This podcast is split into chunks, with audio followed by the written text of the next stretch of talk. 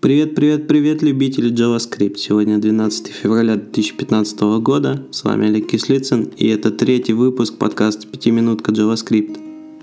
Второй выпуск прослушали почти 500 раз, а первый выпуск почти 300 раз. Это офигенные, на мой взгляд, числа для такого раннего этапа. Спасибо всем, надеюсь, вам очень нравится. На этой неделе у подкаста появился свой сайт 5minjs.ru, где можно посмотреть самые актуальные ссылки и прослушать самый последний выпуск подкаста. Давайте перейдем непосредственно к темам выпуска и перенесемся на ту же самую конференцию ReactConf, о которой говорили в двух предыдущих выпусках. Появились самые последние видео, три штуки. Это доклад о статической типизации с помощью Flow, о том, как могут взаимодействовать компоненты между собой – и это сессия вопросов-ответов с командой React. Кстати, я совсем забыл приложить к прошлому выпуску ссылку на доклад Джона Линкуста, который рассказывает о том, как можно познать React за 7 минут. Исправляюсь, ссылка лежит на гитхабе. React атакует по всем фронтам, и, естественно, если вы любите, а я думаю, что вы любите подкаст по теме JavaScript, то советую послушать последний выпуск JavaScript Jabber, который полностью посвящен React. Случилось поистине эпохальное событие, вышла версия Node.js 0.12, которая еще и к тому же стабильная. Это удивительно и прекрасно. Но есть такая команда, которая называется IOJS, и которая с помощью комьюнити затмила собой Node.js и просто уже атакует тоже по всем фронтам, как React. Они выпустили кучу разных твиттер-аккаунтов на разных языках мира, и они их активно ведут. Кроме того, сам IOJS обновился до версии 1.2.0. Куча изменений, куча улучшений. Они просто не перестают удивлять и развивать, по сути создавая тот самый Node.js, который мы так долго ждали. За последнее время Node.js умудрились растерять огромное количество проектов, и некоторые из них перешли уже на IOJS. Например, проект NW, это бывший Node WebKit, с некоторых пор перешел на IOJS. Но у Node.js не все так плохо, например, в эти дни проходит Node Summit, на котором известные разработчики рассказывают о том, как они видят будущее JavaScript. Очень много интересных событий. Например, было анонсировано, что скоро в JavaScript появится int64. Думаю, что Node Summit мы обсудим более подробно в следующем выпуске. А сейчас давайте поговорим о статьях. Их было огромное множество и все очень классные. GitHub пользователь с ником Huniverse рассказывает о том, как улучшить Node.js приложение путем введения нескольких стилевых правил. Например, всегда именовать глобальные модули с большой буквы, возвращать колбеки и добавлять отступы в нескольких важных местах. Команда Egghead записала серию отличных видюшек про то, как работать с асинхронным программированием в JavaScript. Если вы используете AngularJS, то вам наверняка будет интересно узнать, как взаимодействует сервис Q и Scope Digest. Минка Гетчев рассказывает о том, как общаться по бинарному протоколу с помощью веб-сокетов. Буквально несколько дней назад я начал писать свое React-приложение и решил использовать в нем ECMAScript 2015. Оказывается, это можно сделать и с Angular. Об этом в своей статье рассказывает Кристоф Бергдорф. Неугомонный Кайл Симпсон решил рассказать о том, что такое JSON-P и как его лучше использовать. Пока мы с легким трепетом ждем новых подробностей об AngularJS 2.0, Виктор Савкин решил рассказать об обнаружении изменений в этой новой версии. Я в основном рассказываю про западные статьи, но бывают и очень хорошие переводы. Например, недавно на Хабре появился перевод паттернов AngularJS. Очень полезный материал, советую всем ознакомиться. Мардиди Баир решил рассказать нам, как писать быстро JavaScript. Например, нужно не реструктурировать объекты, перекладывать сложные вычисления на веб-воркеры, а также стараться не использовать неявное приведение типов. Рэк Брайфвейт решил рассказать про деструктуризацию, деструктизацию, о, да, так правильно, в ECMAScript 2015. Ну и также он упомянул рекурсию. Что такое деструк... Это не важно. Короче, вот эта клевая штука, которая позволяет брать, например, массив каких-то объектов и разделять их на вот такие отдельные объекты. Мы передали массив трех объектов, получили три отдельных объекта. Очень удобно, этой штуки раньше сильно не хватало.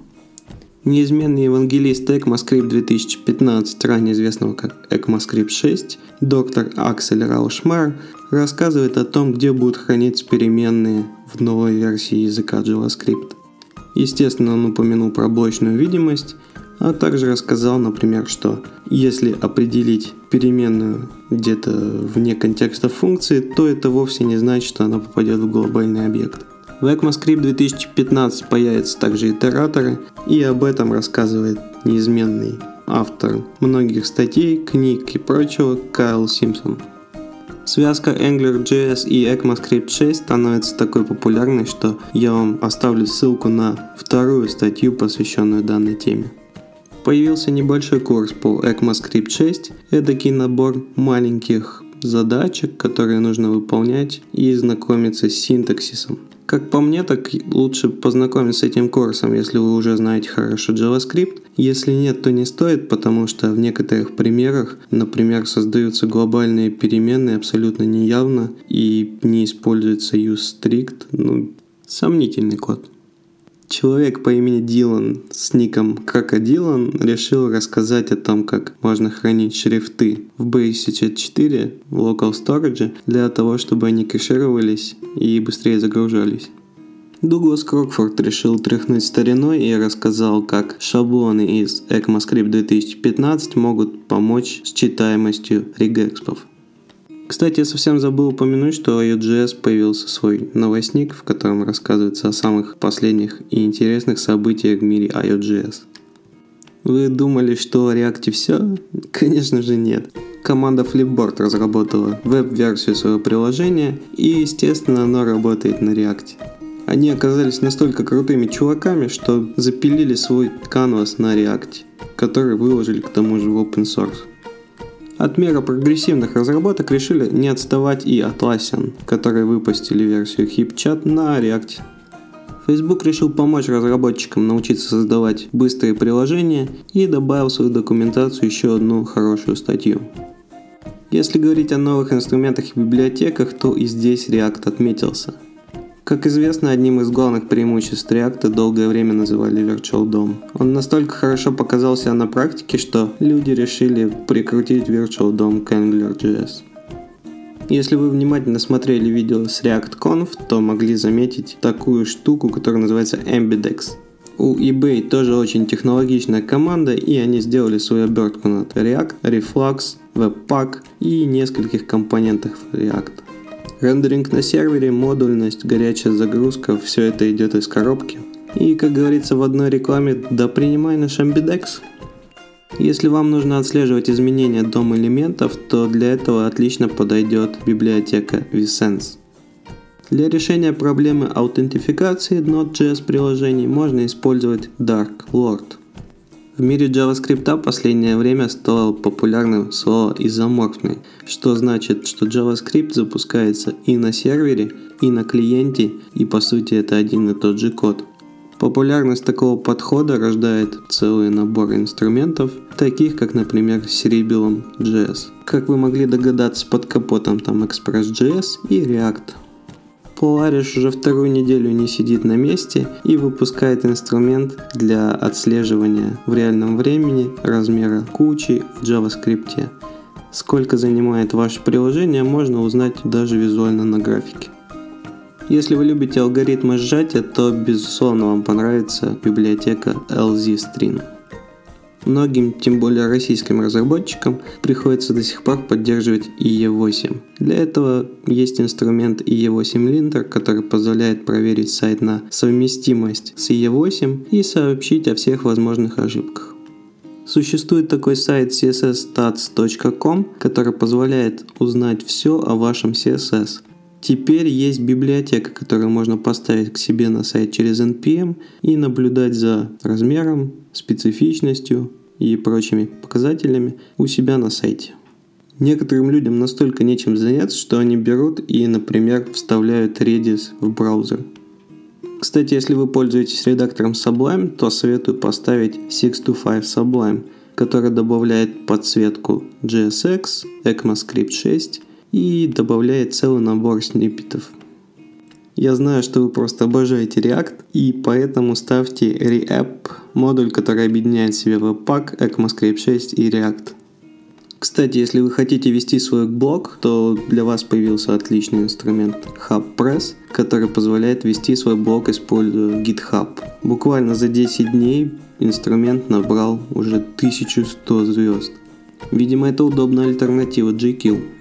Фух, неужели они закончились? А нет, появились новые версии старых инструментов. Мой любимый редактор WebStorm запустил десятую EAP-версию – EAP – это билды, которые могут содержать в себе баги, они нестабильны, но они содержат самые клевые последние фичи. Например, WebStorm научился обрабатывать одновременно парные теги, обновился Spy.js, а также появился режим Distraction Free Mode, который позволяет не отвлекаться на кучу всего и видеть только код.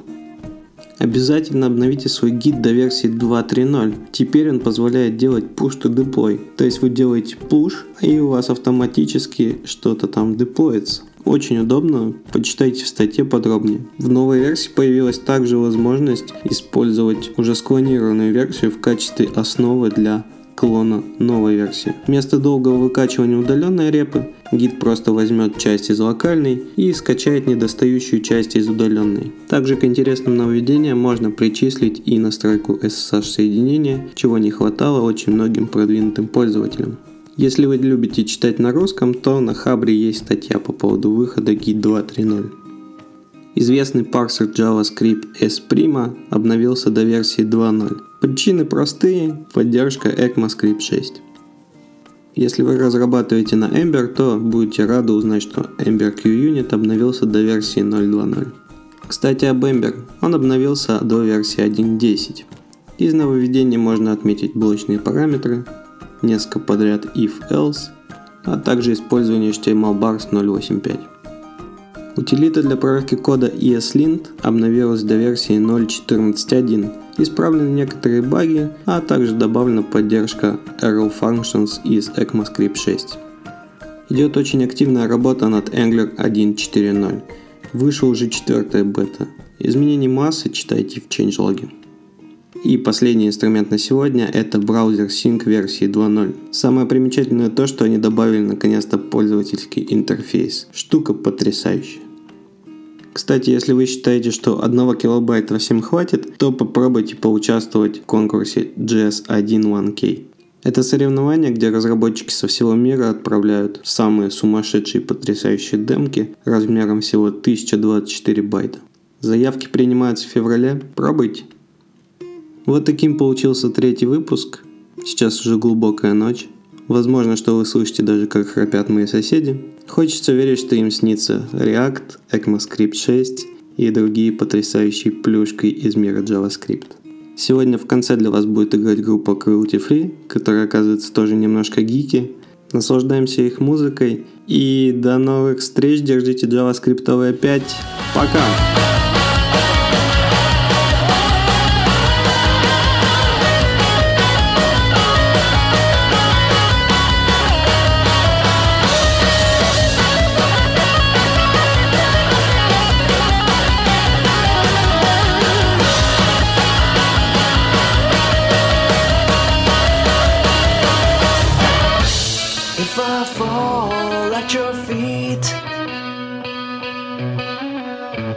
Maybe this time I can change.